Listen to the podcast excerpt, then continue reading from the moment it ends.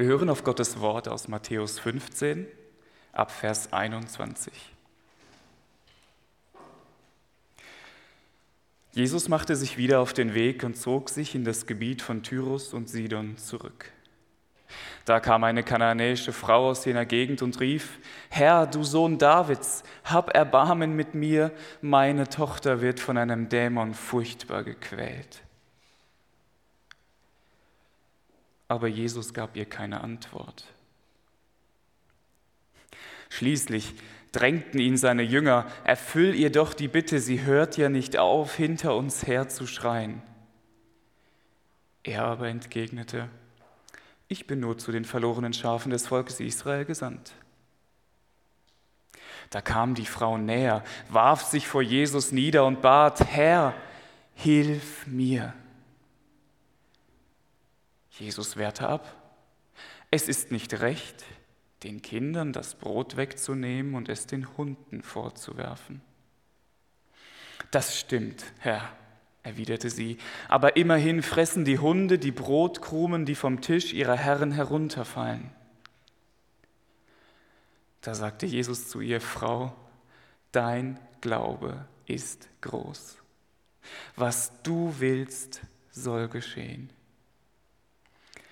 Von diesem Augenblick an war ihre Tochter gesund. Worte des lebendigen Gottes. Frau, dein Glaube ist groß. Was du willst, soll geschehen.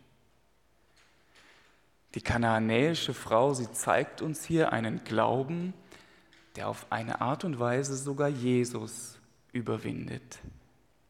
Doch wie geschieht das Ganze? Tauchen wir mal in die Geschichte ein. Jesus, er zieht sich zurück. Jesus hatte Auseinandersetzungen gehabt mit den neunmal klugen Schriftgelehrten und sie hatten über ähm, reine und unreine Dinge diskutiert. Jesus wollte ihnen klar machen, dass das, was sie näher zu Gott bringt, ist nicht das, was von außen oder, oder sie weiter weg von Gott bringt, ist nicht das, was sie von außen unrein macht, irgendein Stoff von außen, sondern das, was von innen aus dem Herzen kommt. Nicht, wenn sie etwas mit ungewaschenen Händen in ihren Mund hineintun, werden sie unrein, sondern wenn sozusagen ein unsauberes Wort herauskommt aus dem Mund, denn das kommt von Herzen. Die Pharisäer sind verärgert und die Jünger verstehen nicht, was Jesus meint. Das kostet Kraft und Jesus, er zieht sich zurück. Aber Jesus zieht sich zurück in eine ganz ungewöhnliche Richtung. Er verlässt die Grenzen Israels. Er, der gerade eine Diskussion über Reinheit und Unreinheit hatte, der geht direkt im Anschluss selbst in das Gebiet der Unreinen in das Gebiet der Heiden, dort, wo aus Sicht von Israel die Unreinheit zu Hause ist. Jetzt kann man sagen, Verärgerung und Unverständnis hatte er von denen bekommen, die ihn am meisten verstehen sollten, und nun geht er zu denen, die ihn eigentlich am wenigsten verstehen konnten. Was willst du dort, Jesus? Meinst du, da wird man dir Verständnis entgegenbringen? Meinst du, da wird alles anders? Eine Frau erscheint hier auf der Bildfläche, eine kanaanäische Frau. Das sind erstmal ganz, ganz üble Voraussetzungen. Es ist eine Fremde, es ist sogar eine Feindin. Eine von den Völkern, die im Land wohnten, als Israel sein Land von Gott erhielt. Eine von den Völkern, die von Israel, eine, ja, von den Völkern, die von Israel vertrieben wurden, von den Völkern, die sich gegen Israel wandten. Und sie kommt jetzt zu Jesus und möchte Hilfe und Segen. Und diese Frau, sie ruft etwas. Sie sagt etwas. Und als sie näher kommt, da fangen auch alle anderen an zu verstehen, was sie ruft. Und sie sagt, Herr, du Sohn Davids, habe Erbarmen. Herr, du Sohn Davids? Das sind doch Worte, die von den Schriftgelehrten kommen sollten. Aber es sind nicht die Schriftgelehrten, die das sagen.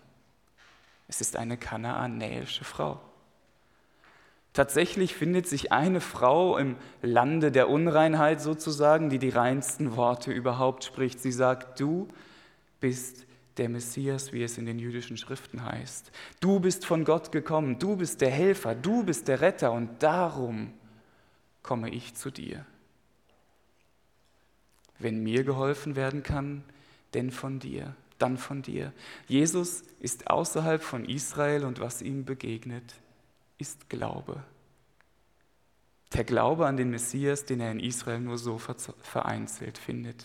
Und wir sehen hier sogar vollen Ausdruck des Glaubens. Sie sagt nicht, Jesus, du bist ein großer Mann, ein großer Helfer, ein großer Arzt.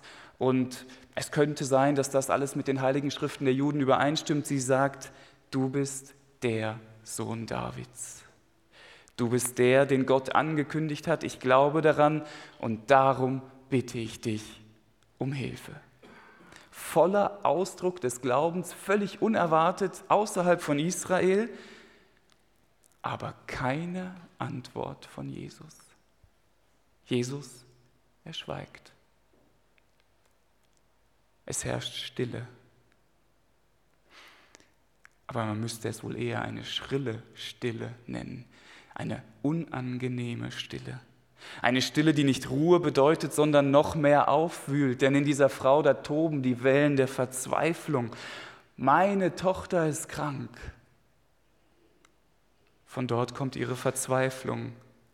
Aber sie weiß, Jesus ist der Sohn Davids und von dort kommt ihr Glaube. Er ist Herr und er ist Gott.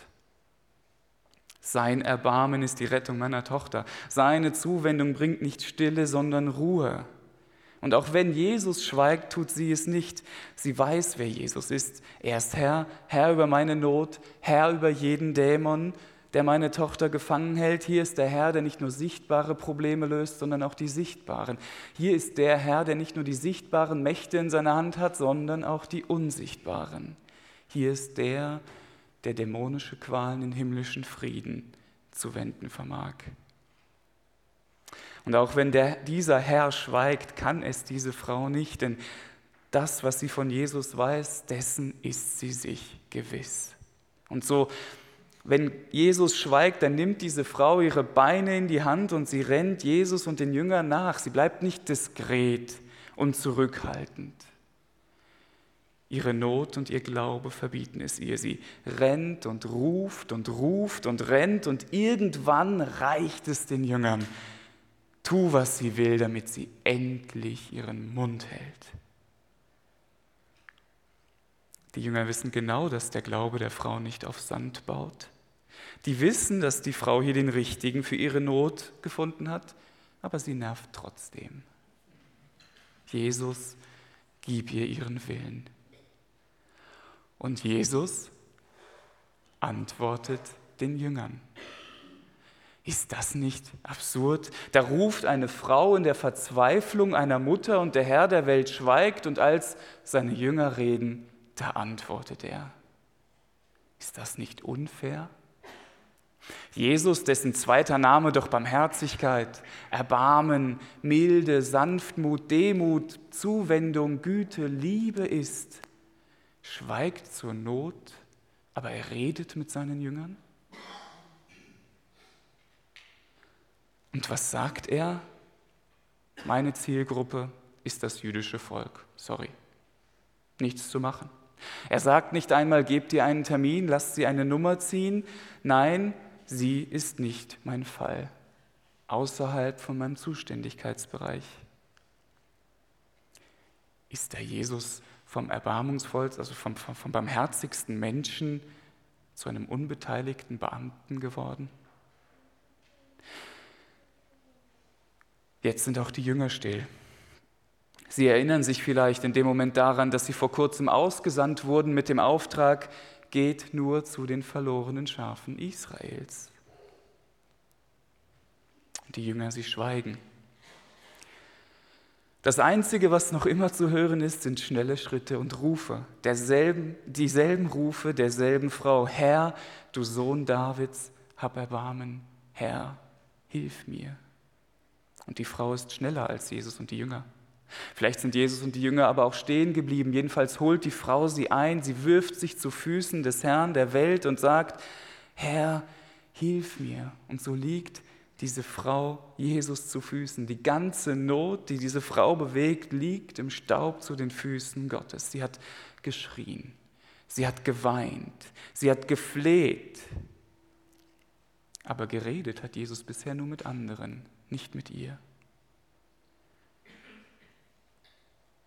Da könnte man sich doch vorstellen, dass zu dem ganzen Leid dieser armen Frau auch noch Unzufriedenheit, Verärgerung oder Selbstmitleid hinzukommen könnte. Mit allen anderen redet Jesus, aber mich lässt er außen vor.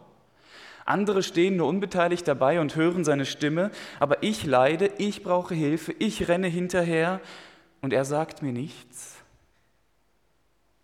Und als die Frau dort so liegt und man könnte sagen, den regelrechten Kampf des Glaubens ausgefochten hat und vor Jesus im Staub liegt, da antwortet er ihr endlich. Ah, der Kampf ist gewonnen. Die Schlacht ist geschlagen, mein Glaube an den Herrn der Welt hat sich siegreich gezeigt. Jesus spricht. So könnte man meinen. Endlich geschieht das, was ich erhofft habe. Endlich nimmt Jesus meine Not wahr. Und dann sagt er, es ist nicht recht. Was? Es ist nicht recht. Zurückweisung ist deine Antwort. Jesus, meine Tochter leidet. Ich kann und wir können überhaupt nichts dazu oder dafür. Und du sagst, es ist nicht recht. Ehrlich? Was ist denn daran bitte nicht recht? Meine jüdischen Freunde haben mir erzählt, dass du vor kurzem laut gesagt hast, kommet her zu mir alle, die ihr Lasten tragt, kommet her zu mir alle, die ihr keine Ruhe findet, ich will sie euch geben. Hast du das denn nicht so gemeint? Jesus sei barmherzig, das ist doch dein zweiter Name, sei barmherzig, wie ich es mir wünsche. Das sind vielleicht Gedanken, die uns kommen. Aber die Frau in unserer Geschichte, sie scheint auf eine Art und Weise darauf vorbereitet zu sein. Sie scheint darauf vorbereitet zu sein, dass Jesus keine Maschine der Barmherzigkeit ist, wo man nur die richtigen Knöpfe drücken muss und dann spuckt sie kostenlos billige Milde aus.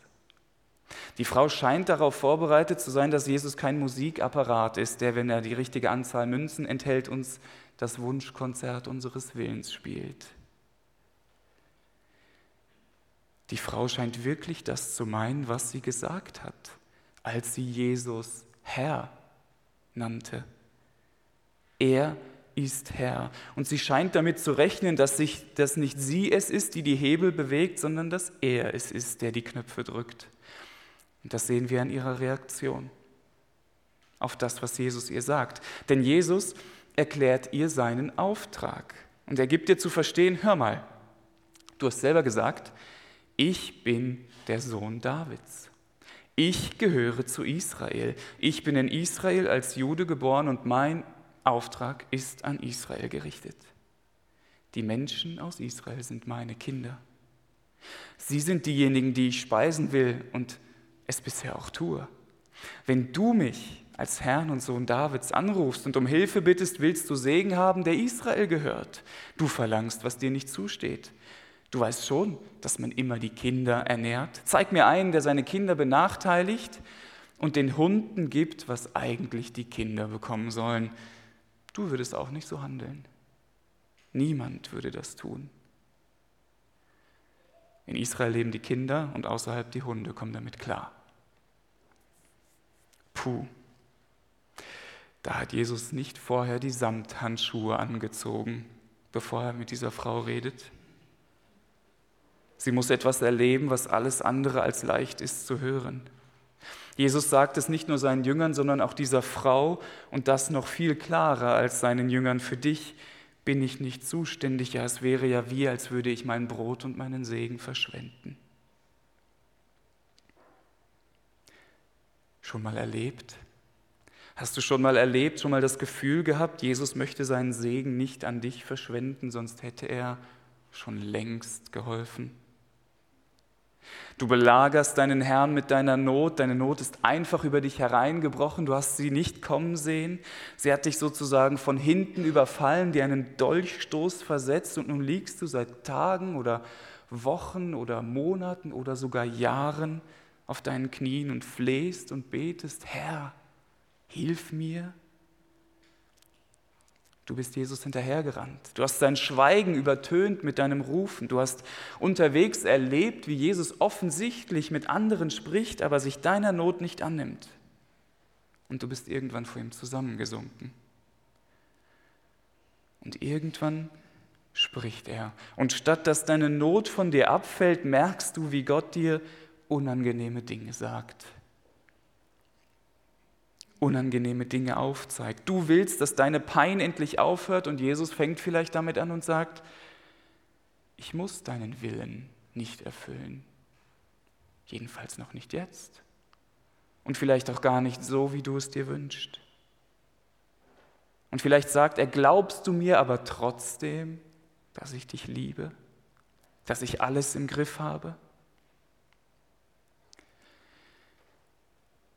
Solche Situationen, sie rauben einem oftmals die Sprache und manchmal auch fast den Verstand. Unsere kananäische Frau hier in der Geschichte, sie behält beides.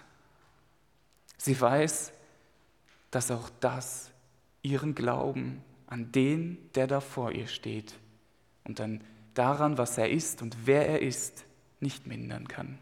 Sie weiß noch mit Sicherheit, wen sie da vor sich hat. Sie hält daran fest, es soll kommen, was will. Jesus ist der Herr. Er ist der Retter. Er ist der Sohn Davids. Er ist gut. Und das, was er tun kann, das gilt nicht nur für Israel. Ähm, das mit der Zuständigkeit für Israel stimmt vielleicht, aber nicht in dieser Härte. Denn Jesus ich sage dir etwas. Und in dem, was sie sagt, schlägt sie Jesus jetzt mit den eigenen Waffen, denn Jesus hat es perfektioniert, seine Gegenüber, seine Gegner, ähm, die Worte seiner Gegner gegen sie selbst zu wenden und sie zu überführen. Und nun nimmt die Frau den Faden auf und erhebt beherzt ihre Stimme und sagt, okay Jesus, fair enough. Diesen Punkt, den lasse ich dir. Du bist Jude, ich bin kananäische Frau. Vor vielen hundert Jahren waren wir uns sogar Feind.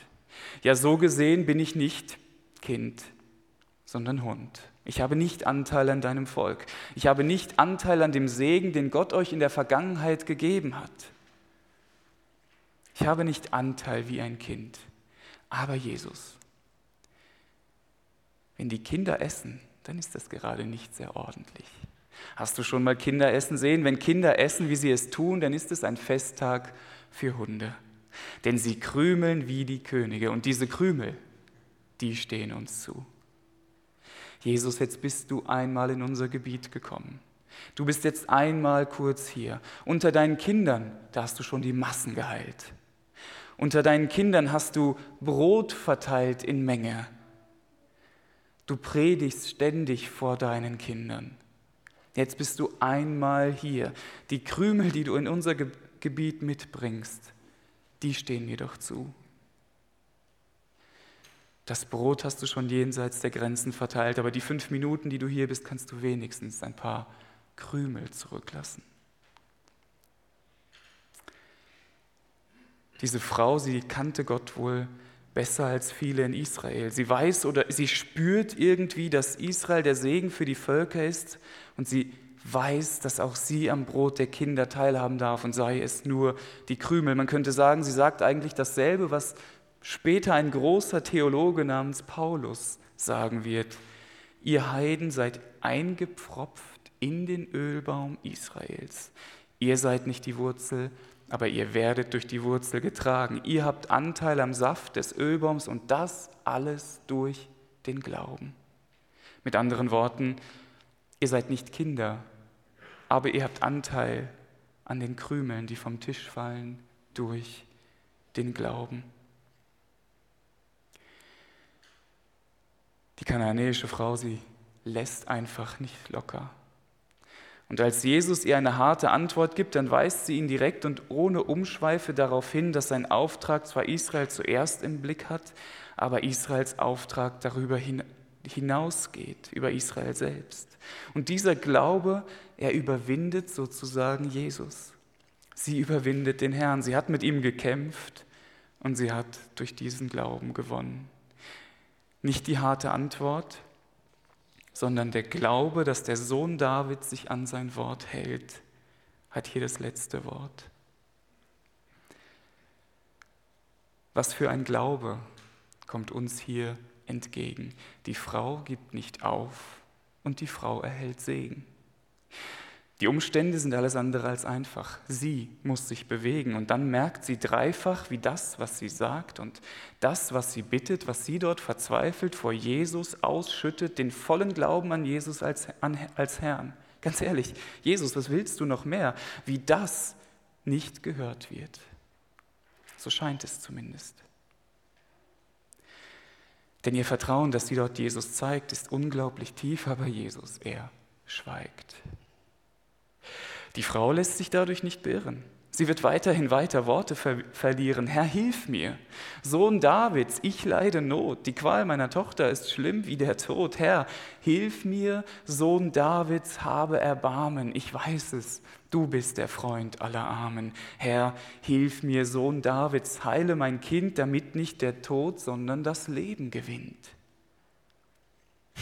Den Jüngern reißt der geduldige Faden. Kannst du nicht endlich ein Machtwort sagen und siehe da, der Herr der Welt spricht. Doch was für ein Elend. Er spricht leider nicht zur Frau und auch nicht zu ihrem Leiden. Ich werde nur die Schafe Israels weiden. Doch auch ein zweites Mal ist die Frau nicht entmutigt. Du bist der Messias und ich weiß, dass du gut bist. Darum rennt sie noch schneller als jemals zuvor gleich. Bin ich bei dir und du leist mir dein Ohr. Und sie fällt vor Jesus die Länge nach nieder und schweigt nicht einfach still. Oh nein, sie spricht wieder, Herr, hilf mir, Sohn Davids, ich lieg hier im Staub. Heil meine Tochter, weil ich an dich glaub, Herr, hilf mir, Sohn Davids, ich liege im Dreck. Wenn jemand zu dir kommt, stößt du ihn nicht weg, Herr. Hilf mir, Sohn Davids, ich weiß, was ich tue, sonst suche ich vergeblich, doch bei dir finde ich Ruhe. Es ist nicht recht, so hört sie die Kunde, das ist doch Salz für die blutende Wunde. Das Brot will ich meinen Kindern geben und die Hunde sollen von was anderem leben. Ein drittes Mal mutet Jesus ihr zu, sag, liebe Frau, was genau glaubst denn du? Und zum dritten Mal glaubt sie fester denn je, Jesus ist Herr, du bist gut, das weiß ich doch eh. Und so liegt sie vor Jesus und ist zum Glück bei dem allen nicht noch auf ihren Kopf gefallen. Ja, Jesus, okay, ich stimme dir zu. Und sie redet noch weiter und folgert im Nu das Brot für die Kinder, der ganze Segen. Doch wenn diese essen, dann rieselt wie Regen der Segen in Form von Krümeln nach unten und wird sogleich dort von den verschiedensten Hunden verschlungen. Ach, sie genießen den Rest und feiern ein wahres Segensfest. Die Frau, vormals ein Heide und Sünder, bekommt durch den Glauben Teil am Segen der Kinder. Sagenhaft, o oh Frau, dein Glaube ist groß und es geschehe, wie du willst. Dein Kind sei gesund. Was ist das, was diese Frau hier tut? Ist es ihr großer Charakter oder ihr größerer Mut? Sie tut, was einst schon Vater Jakob macht als er ganz allein und in tiefer Nacht, noch bevor die Sonne den Tag verkündet, er sich mit Gott im Ringkampf befindet. Gott will ihn besiegen, doch er schafft es nicht. Und er ruft, lass mich endlich ziehen, denn bald schon wird es Licht. Doch Jakob im vollen Besitz seiner Kräfte denkt sich, hetzte gern und kämpft weiterhin heftig. Selbst als sich Gott für sich einen Vorteil erdenkt und Jakob beim Ringen die Hüfte verrenkt, da ringt dieser weiter, mutig, verwegen.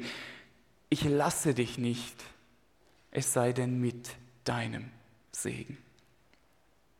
Und ehe die Schatten der Nacht entschwunden, wird Jakob zu einem, der Gott überwunden. Unsere Frau ist von ganz ähnlichem Schlage und fördert hier einen Glauben zutage, der nicht mit Fragen und Jammern vergeht, sondern mit Klagen und Klammern besteht. Sie hält sich an Christus, an ihm krallt sie sich fest. Durch diesen Glauben besteht sie den Test und lässt keine einzige Sekunde mehr locker.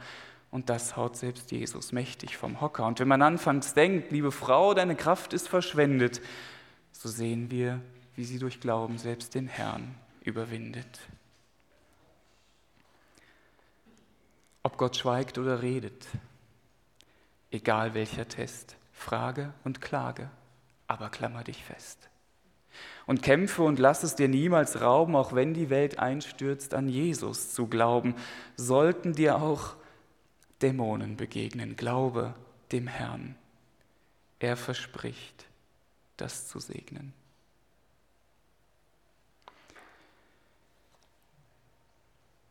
Wenn du heute in einem Glaubenskampf stehst, und eine Antwort des Glaubens geben möchtest, dir sogar fühlbar und schmeckbar eine, ein, den Segen abholen möchtest, dann findest du hier vorne Krümel des Segens. Du kannst heute nicht nur hören, sondern auch schmecken, wie freundlich der Herr ist und dass du durch den Glauben Anteil hast an seinem Segen. Wir hören gleich ein Instrumental und währenddessen kannst du nach vorne kommen. Und auch in der gesamten Lobpreiszeit danach steht hier, also wird Stefan hier stehen und Krümel austeilen an diejenigen, die eine Antwort des Glaubens geben möchten. Wenn du Gebet brauchst, wird hier vorne jemand da sein und auch, und auch hinten jemand da sein, um mit dir und für dich und deinen Glauben zu beten.